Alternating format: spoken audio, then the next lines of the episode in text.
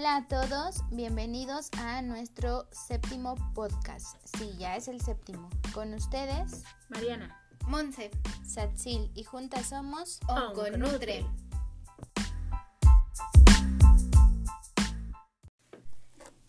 Hoy vamos a platicar de la sal, actualmente temida por muchos y no tomada en cuenta por muchos otros más.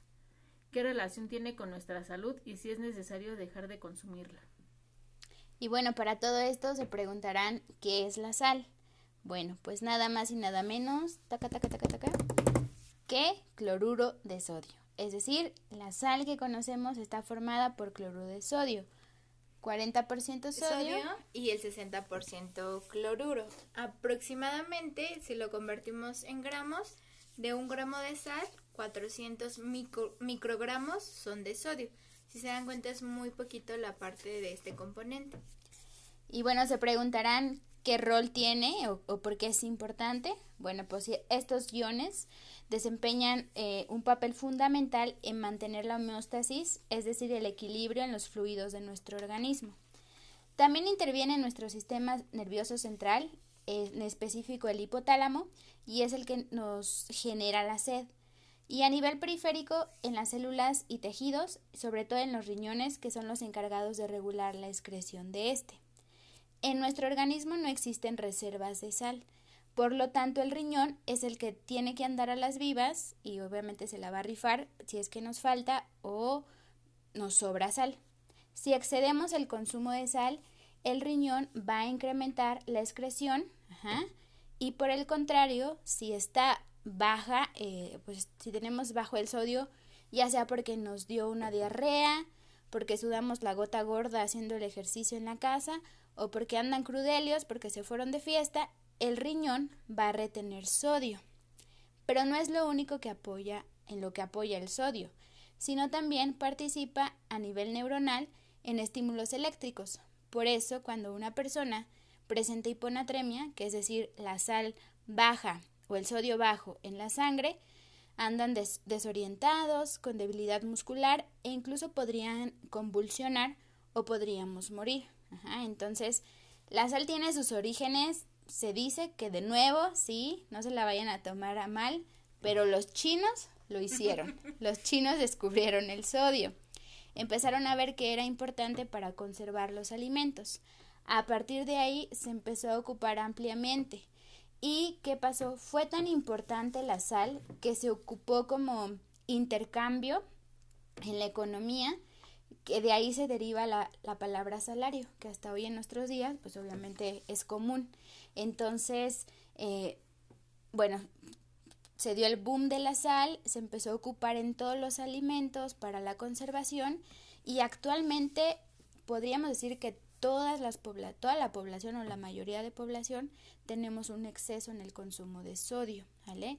No solamente lo podemos atribuir a las carnes procesadas, embutidos, salamis, este o carnes encurtidas como la cecina, por ejemplo. No, sino que también está presente en los alimentos dulces, en su cereal que se toman, en las galletitas que nos compramos para el café, en la leche, en el yogur y bla bla bla, en infinidad de alimentos. Entonces, incluso antes de que preparemos los alimentos, ya se excedió y se habla que en países occidentales la gente consume hasta más de 12 gramos de sodio al día. Otra cosa importante mencionar es que la adicción se aprende, ¿vale? Entonces, si una persona no está acostumbrada a consumir sodio, a lo mejor no le va a hacer falta si su cuerpo no la necesita. Pero si empieza a consumir eh, más y más sodio, se va a hacer como adicta y lo va a necesitar. Aquí les cuento un poquito mi historia. Yo generalmente toda mi infancia, todo esto, la verdad es que no consumía demasiados embutidos. Era imposible que me comiera una pizza de pepperoni o algo así.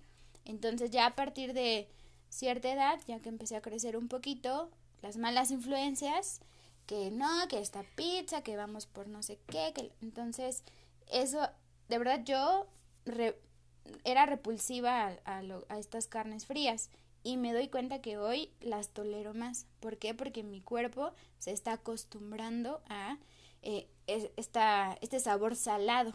Antes casi no pasaba. Entonces, quiero decirles eso, que vamos aprendiendo. Si tú e, estás consumiendo y consumiendo más sodio, tu cuerpo no va a ser repulsivo a.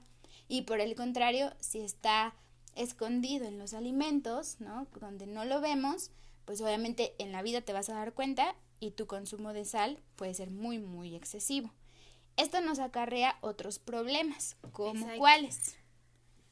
¿Qué relación tiene la sal con la hipertensión? Bueno, se ha visto mucha relación, como bien dijo Sal, es un hábito que se adquiere.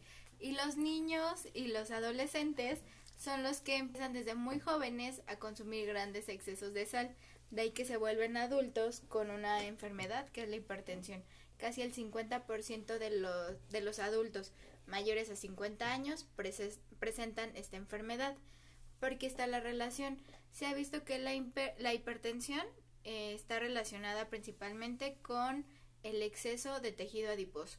Esto que conduce irregular eh, alteraciones en las hormonas, en la inflamación, resistencia a la insulina y una mayor tendencia a tener un perfil de lípidos alterado, la hipertrigliceridemia, que esto es lo que más ha asociado con las personas que tienen hipertensión. Entonces, igual, el índice de, el índice de adiposidad visceral conduce a un alto riesgo de hipertensión. ¿Por qué? Porque las personas son las que mayor consumen de alimentos enlatados, industrializados, bollería, panes, pasteles, que son principalmente los alimentos que tienen la sal oculta, que normalmente esa no la contabilizamos. Nuestro mayor conteo es de la sal que le ponemos a preparar los alimentos.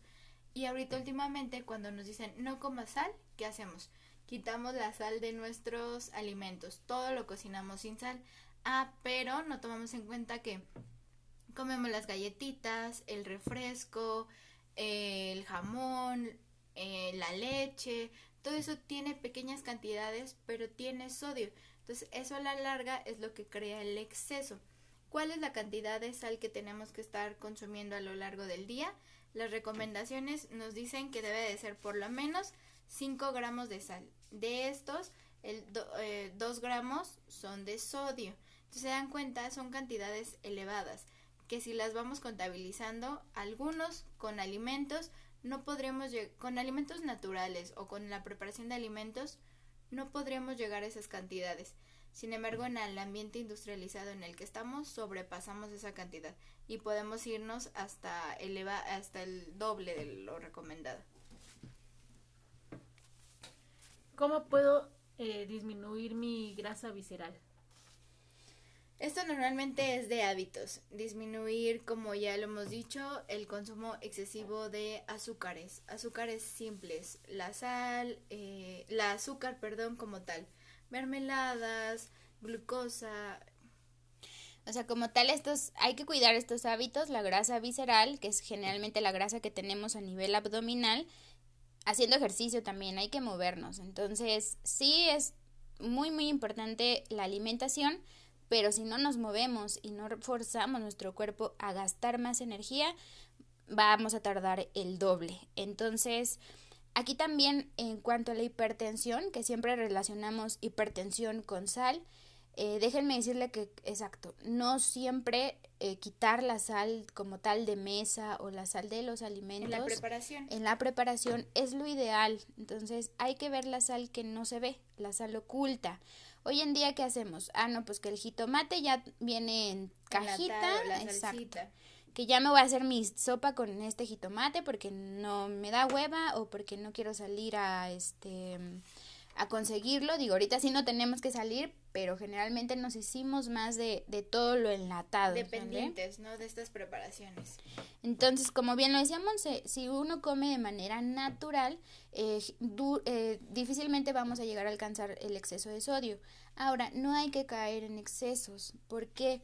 Porque entonces dicen no sal y hay personas que pues son pocas, pero sí las hay, que no comen nada de sal comen alimentos naturales, no comen industrializados y entonces el sodio no lo tienen de ninguna fuente. Entonces su cuerpo, sus riñones, como ya vimos o como ya escuchamos, son los que se van a estar este moviendo, moviendo. y causando alteraciones.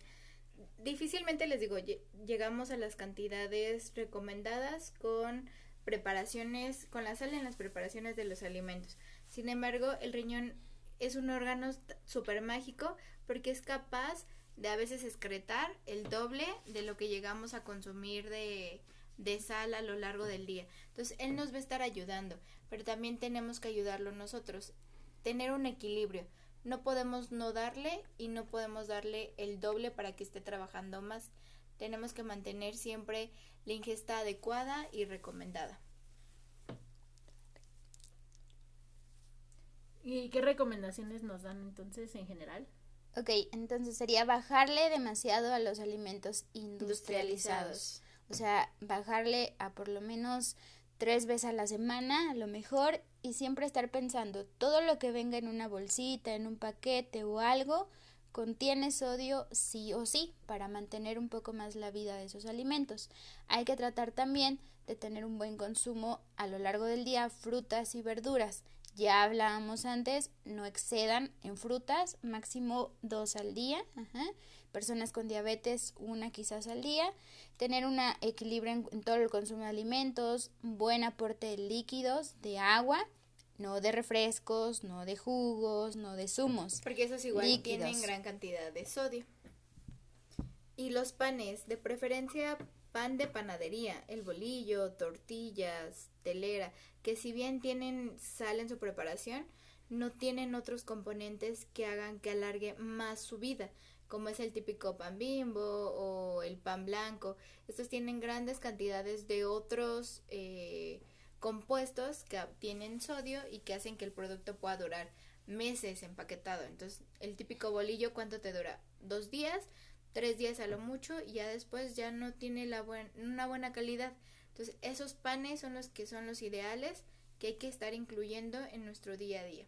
Y si son de los típicos que ya agarraron el salero sin probar la comida, pues váyale bajando un poquito. Hay que probarla, hay que este, irle disminuyendo poco a poco, no a tal caso de que no consuman, pero que sí le bajen un poquito al sodio o a la sal que agregan a su comida. Cuando ya está preparada nuestros guisados, a la sopa, hay que irlo este, disminuyendo, ¿sale? Y moverse, como dijo Sat. Si bien es cierto, el ejercicio solo es muy poquito del gasto que tenemos a lo largo del día, lo más importante siempre es la dieta. La dieta es vital para todo. Mientras no tengamos una buena selección y preparación de alimentos, difícilmente vamos a lograr mejoría en nuestra composición de grasa corporal. Para deportistas o, bueno, gente, ahorita hay mucha gente que está en sus hogares haciendo algún tipo de ejercicio, ¿qué recomendación tienen para ellos? Buena hidratación, o sea, si estamos sudando mucho, ya dijimos, el riñón generalmente se va a encargar de eso, pudiéramos eh, consumir algún tipo de electrolito, ajá, no es que, ay, ya este, hice media hora y me voy a tomar dos litros de suero, no, pero ocasionalmente sí podemos reponer. Hay que tratar de evitar los eh, altos en azúcares, entonces les recomendaríamos electrolitos bajos o sin azúcar o bien este prepararlos en casita. Exacto, preparar de los sueros que te dan en consultas de médicos o limón con una cucharita de sal, bicarbonato y ya con eso haces un suero casero, que es lo ideal. Y más ahorita que no podemos estar saliendo a comprar tanto, pues prepararse uno en casa nos caería muy bien. Entonces esperemos que eh, hayan conocido un poquito más de la sal, que se muevan en casa, que suden la gota gorda, no se nos pongan crudos, porque ya saben lo que sus riñones tienen que hacer. Y también no se estresen por hacer ejercicio, hasta estiramiento, flexibilidad Cualquier cosa que haga que cambiemos nuestra posición de estar en la cama es muy bueno. Por favor, síganos en nuestras redes sociales, arroba onconutre-bajo. En Instagram. Ahí nos mandan sus dudas y pues cualquier tema del que quieran que hablemos. Cuídense. Quédate en casa. Bye. Bye.